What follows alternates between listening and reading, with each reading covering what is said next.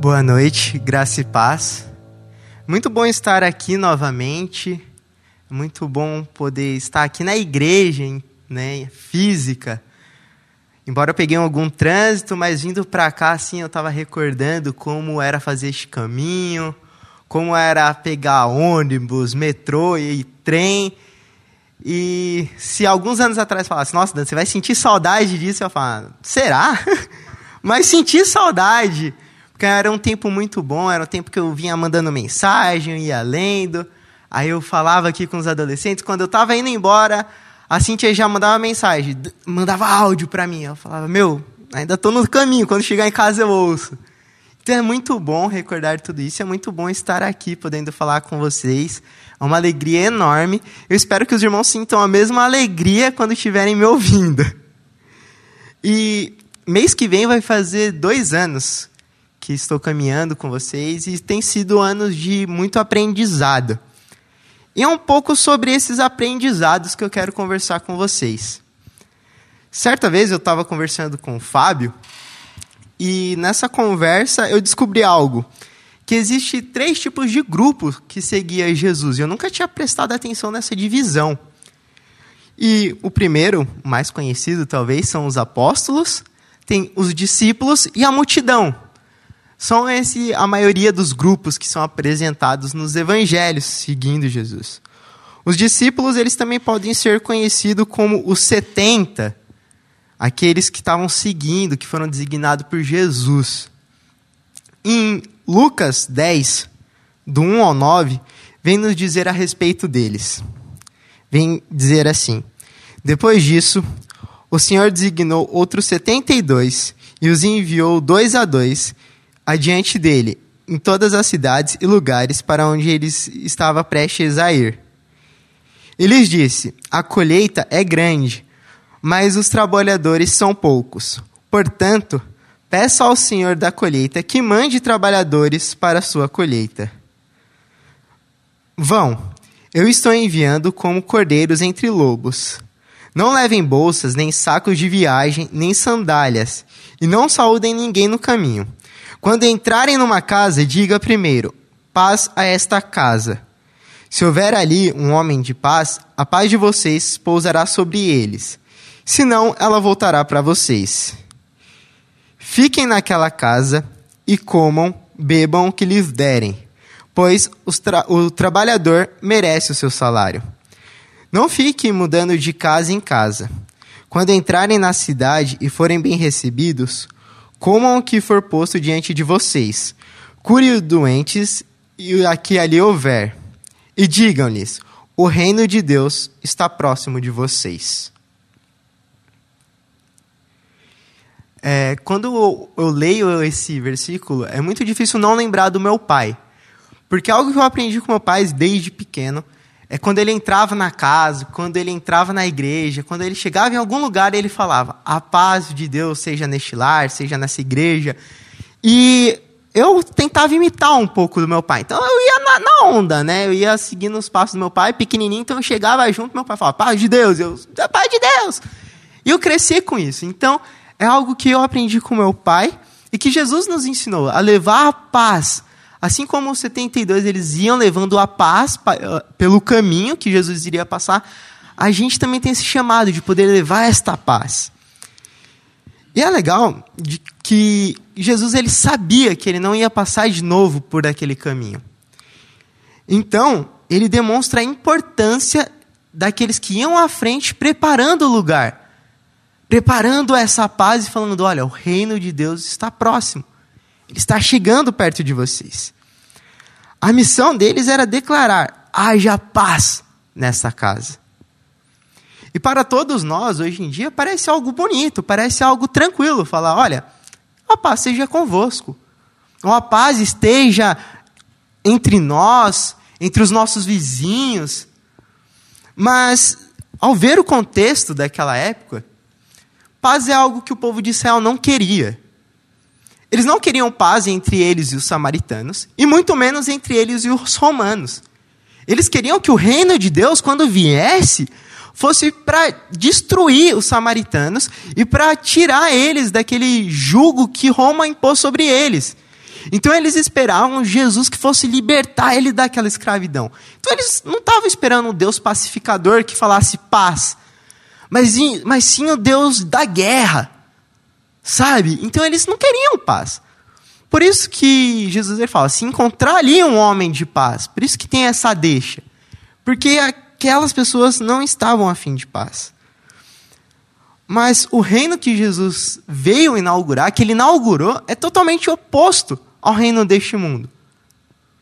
Ele vai direto na contramão.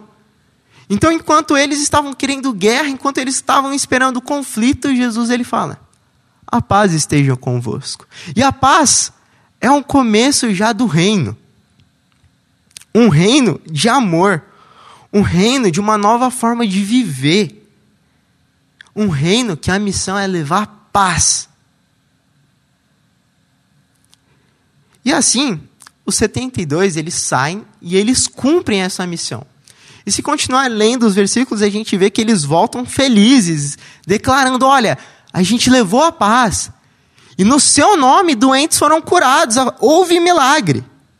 Então, assim, eles têm a certeza de que Jesus Cristo é o Messias.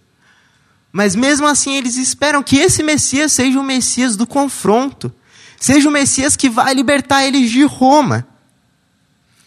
Mas então, algum tempo passa, e o Messias, aquele que ia libertar, de vez libertar, acaba sendo preso. E não só isso, ele acaba sendo torturado e morto. Uma morte de cruz, a morte mais vil que tinha naquela época. Então imagina só. A esperança que eles tinham foi embora. A esperança que eles tinham acabou de morrer.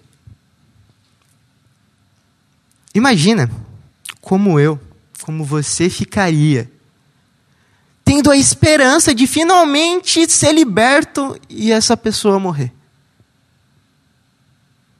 Finalmente haver paz Finalmente Israel ser um povo agora conhecido de novo, ser um povo forte. E vai embora essa esperança. Essa esperança morre. Em Lucas 24, a partir do, do versículo 13, é o meu versículo, creio que um dos meus favoritos, assim, vem nos contar um pouco sobre como os discípulos ficaram como eles estavam lidando com o sentimento do mestre ter morrido. Naquele mesmo dia, dois discípulos caminhavam em direção à cidade de Emaús, a uns 10 quilômetros de Jerusalém. Eles conversavam a, re a respeito de todas as coisas que aconteceram. No meio da conversa, Jesus apareceu e os acompanhou, mas não o reconheceram. Ele perguntou: O que vocês estavam discutindo? E eles pararam, cheios de tristeza, como se tivesse perdido o melhor amigo. Um deles, chamado Cleópatas, respondeu: Você deve ser a única pessoa de Jerusalém que não sabe o que aconteceu nos últimos dias. Ele perguntou: O que foi? Eles disseram: As coisas que aconteceram com Jesus, o Nazareno. Ele era um homem de Deus, um profeta que falava e fazia coisas como ninguém era abençoado por Deus e amado pelo povo. Mas nossos líderes e principais sacerdotes o traíram, o sentenciaram à morte e o crucificaram.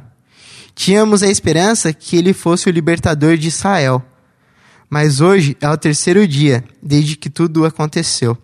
Algumas mulheres de nosso grupo nos deixaram confusos. Hoje de manhã, bem cedo, elas estiveram no túmulo não encontraram o corpo e voltaram com a história de que teriam visto anjos, e estes afirmavam que ele estava vivo. Alguns dos nossos amigos foram ao túmulo para verificar e encontraram vazio, como as mulheres disseram, mas não viram Jesus. Vocês não entendem? suspirou Jesus. Como demoram para crer?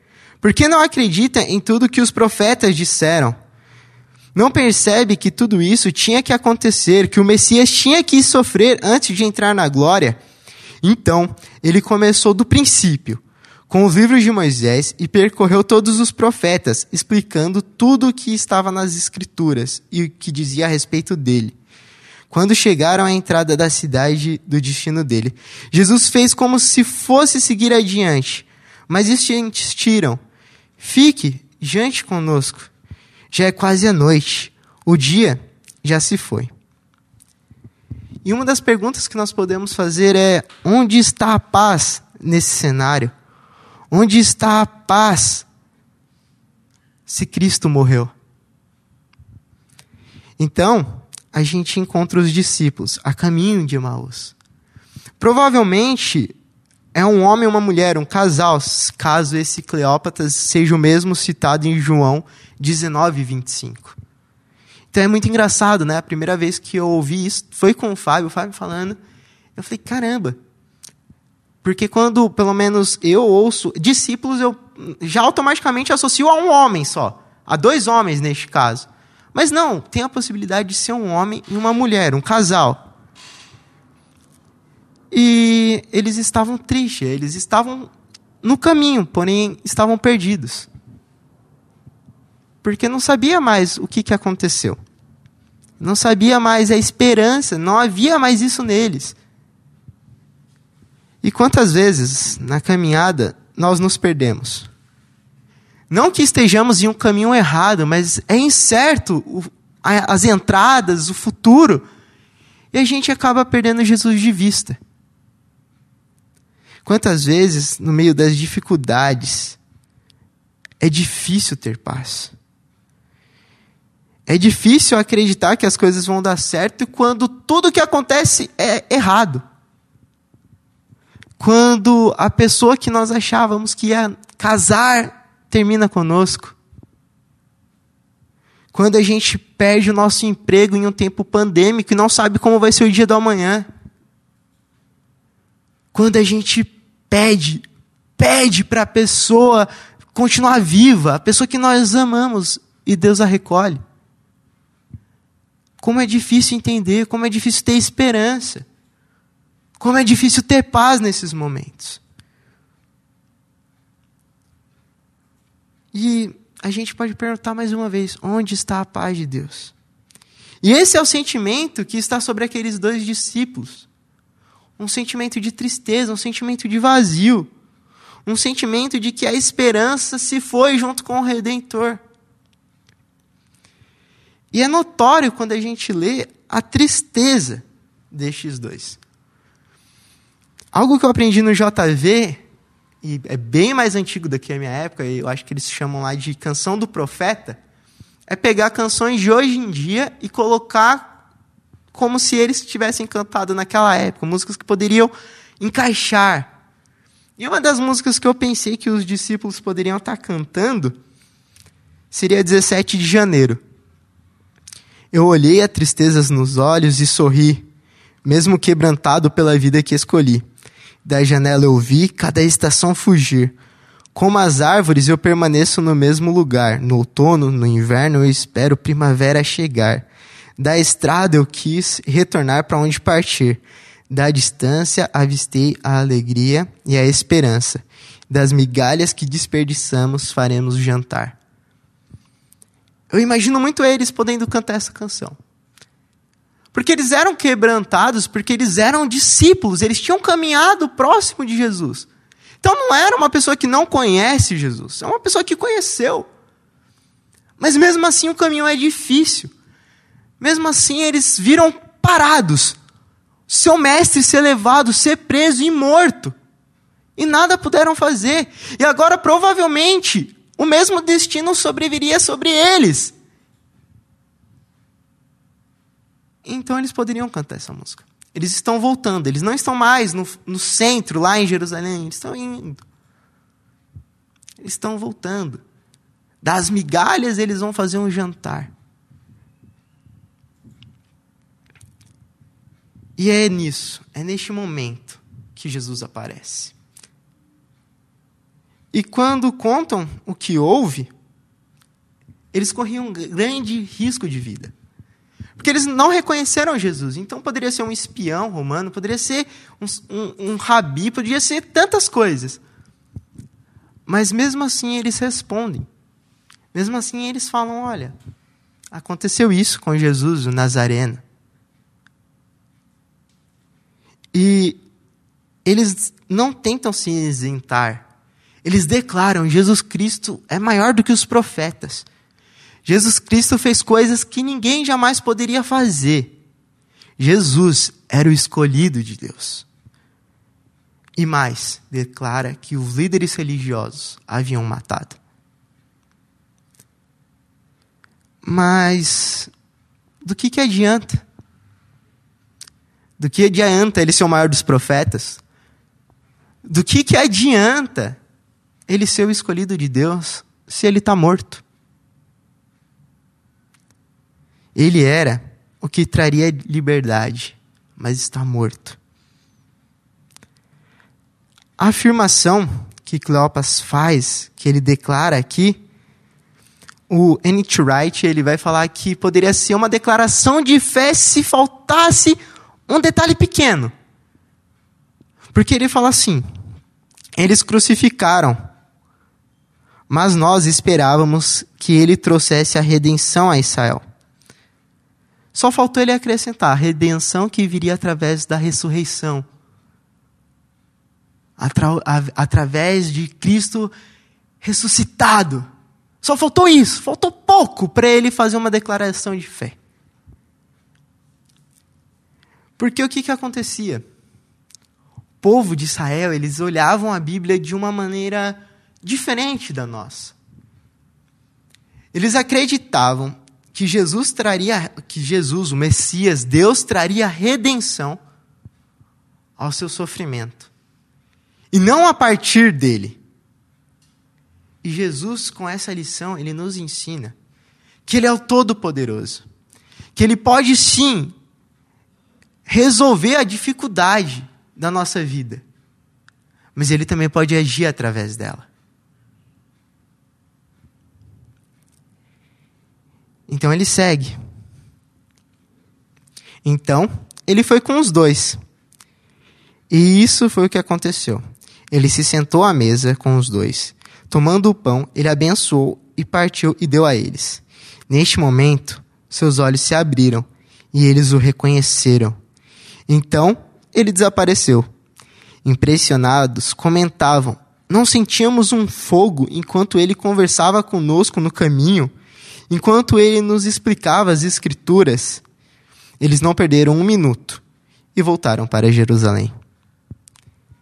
No momento em que Jesus parte o pão, eles percebem que a morte foi vencida. Ali eles percebem que não há mais nenhuma condenação. Eles percebem que o reino, aquele reino, lembra que a gente começou lendo que os 72 tinham que ir anunciando, se fez presente na casa deles. O reino de Deus rompe a história. O reino de Deus está com eles. Então, imediatamente eles questionam: por acaso não ardia, você não sentia um fogo queimar enquanto ele falava sobre as Escrituras. Então, eles voltam para Jerusalém. No começo do texto a gente vê que era 10 quilômetros de distância. Não é que nem hoje em dia que a gente faz rapidinho, que tem lanterna, que tem luz. A gente, a gente viu eles também relatando que já era noite. Mas eles não perdem um minuto mesmo com a distância, mesmo com a noite lá fora, eles decidem o mais rápido possível anunciar novamente que o reino se faz presente. Novamente as boas novas de salvação. É verdade, Jesus Cristo ressuscitou. E que aprendizado maravilhoso a gente pode tirar para nós. De não perdermos tempo e em dúvidas mas que nós possamos anunciar o Evangelho, que a gente possa anunciar este reino, que a gente possa anunciar as boas aventuranças. E o versículo não acaba aí, a história não acaba aí, ela continua. Nos conta que então eles encontraram os doze e seus amigos reunidos ali. dizendo: Aconteceu mesmo, o mestre ressuscitou. Simão viu. Então, os dois contaram o que havia acontecido no caminho e como reconheceram quando ele partira o pão. Enquanto falava, Jesus apareceu no meio deles e disse: Adivinha só o que Jesus disse? A paz seja com vocês. Mas eles pensaram que era um fantasma e ficaram morrendo de medo. Ele, porém, tranquilizou: Não fique preocupados, nem deixe que a dúvida os domine. Olhe as minhas mãos e os meus pés, sou eu mesmo. Toque em mim, examinem-me, da cabeça aos pés. Um fantasma não tem músculos e ossos. Enquanto dizia isso, mostrou a eles as mãos e os pés. Eles ainda não conseguiam acreditar no que estavam vendo. Era bom demais para ser verdade. Gostei muito dessa versão, é a versão a mensagem que fala: era bom demais para ser verdade. O mestre ressuscitou. Então, Jesus, quando aparece, ele declara: A paz seja convosco. Lembra aquilo que era para os 70 ir fazendo, agora Jesus faz. Mas não é mais uma paz que é falada, mas é a paz encarnada, é Ele ali, toca nele, a paz se fez naquele lar. Um lar que havia dúvida, um lar que havia medo, será que Jesus ressuscitou, será que não? Logo vai vir a perseguição, o que está acontecendo? E no meio daquele caos, Jesus aparece e fala: A paz seja com vocês. Jesus traz a paz que eles deveriam ter levado, a paz de Deus encarnada. E eu lembro uma vez que a Letícia, citando o Ari, ela me ensinou algo muito importante. É, não lembro muito bem as palavras, não vai ser tão bonito, mas vou tentar mais ou menos como que foi. Era algo mais ou menos assim: que a paz só existe em Deus, porque se não for a paz de Deus, ela é trégua. Então, paz de verdade só existe em Deus. O que você tem no mundo, que o mundo pode oferecer, não é paz, é uma trégua, é um tempo para você puxar um ar, sabe? Mas a paz mesmo só é possível através de Deus. Esses dias eu estava lendo Romanos 8 e eu estava vendo como a gente estava mortos, né? Nós estávamos mortos. Então ele nos trouxe vida. Então eu fiquei pensando, nossa, realmente Jesus ele fala que ele é a vida. E outros versículos vai dar essa impressão de que nós estávamos mortos. Romanos 3 vai falar que estávamos mortos. Tantos versículos vão citar isso, vão se referir a nós como se nós já estivéssemos mortos. Isso nos mostra que se Jesus é a vida, você só vai estar vivo de verdade se estiver nele. Você só tem vida quando Jesus ele chega em você e dá a vida dele. Não é você que fala, ah, Jesus, eu entrego a minha vida a você. Não, é Ele que vem até você e Ele te dá a vida. Da mesma forma é a paz. Você não está em paz se você não estiver com Jesus. E aqui, quando nós falamos dessa paz, não estamos falando de uma trégua ou de uma paz momentânea. A paz de Jesus, a paz que vem de Deus, é a paz que excede todo entendimento. Igual está em Filipenses 4:7. É uma paz que só poderia ser direcionada a nós pelo próprio Deus. Uma paz que mesmo em meio à perseguição que, que eles estavam prestes a seguir, que eles iam ser levados à morte, mesmo assim, eles conseguiram ficar alegres ao verem a paz diante deles. Cristo ressuscitou, voltou para estar entre nós. E essa paz que os 72 foram convidados para a declarar e levar de casa em casa, de lugar em lugar, de cidade em cidade, essa paz a gente recebeu ela por intermédio de Cristo Jesus. E todos nós fomos chamados a levá-la por todo canto. Então, eu declaro que a paz esteja no seu lar. Que a paz que excede todo entendimento, a paz de Deus esteja com vocês. Mas talvez vocês estejam perdidos. Talvez vocês estejam que nem os discípulos no caminho. Você está no caminho. Você não se desviou, você não se perdeu, você está. Mas está cansado, está sobrecarregado. Talvez está precisando de um mapa, não sabe onde você está. E neste momento, você não consegue ver Jesus. Saiba que Ele está do seu lado, pronto para te dar a paz. Mas não é paz, a minha paz, a paz do Fábio, a paz da Letícia, a paz que só vem dele.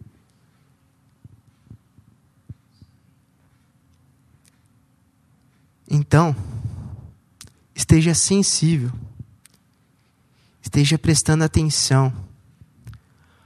Algo que eu ouvi é mais ou menos assim: espiritualidade, você ser um ser, uma pessoa espiritual, é você prestar atenção nos detalhes. Então presta atenção, porque Ele está perto de você nesse momento difícil que você está passando. Pronto para te dar a paz que só vem dele. E neste momento, no momento em que Ele partir o pão na sua vida, com certeza, o seu coração vai arder. Você vai sentir esse fogo queimar, o mesmo fogo que os discípulos sentiram no caminho. Então, você sentirá a paz que só Ele pode te dar. Paizinho, nós te pedimos que a Sua paz venha sobre nós tão difícil nesses momentos vermos onde o Senhor está, reconhecermos o Senhor no momento de angústia, no momento de dificuldade. Mas te pedimos, Pai, se faça presente. Nos lembre como o Senhor lembrou a eles, Pai. O Senhor não cansa de repetir, de nos ensinar até que nós encontrássemos realmente o caminho e voltássemos para a direção correta, Pai. Então nos ensine, Pai. Coloque a sua paz em nosso coração. Uma paz que o mundo não pode dar, Pai. Uma paz que só vem de Ti. Que o Senhor, Pai, possa visitar cada lar, cada família, cada coração, Pai. Levando a sua paz, consolando através do seu Espírito Consolador, Pai e abençoe, Pai. É o que nós te pedimos, que a paz de Deus esteja com todos, Pai. No nome santo daquele que fez possível essa paz e trouxe essa paz em nós, no nome de Jesus. Amém. Muito obrigado, gente. Espero que Deus tenha falado com vocês. Espero que a paz dele esteja sobre vocês. Muito obrigado. Boa noite. Paz e bem.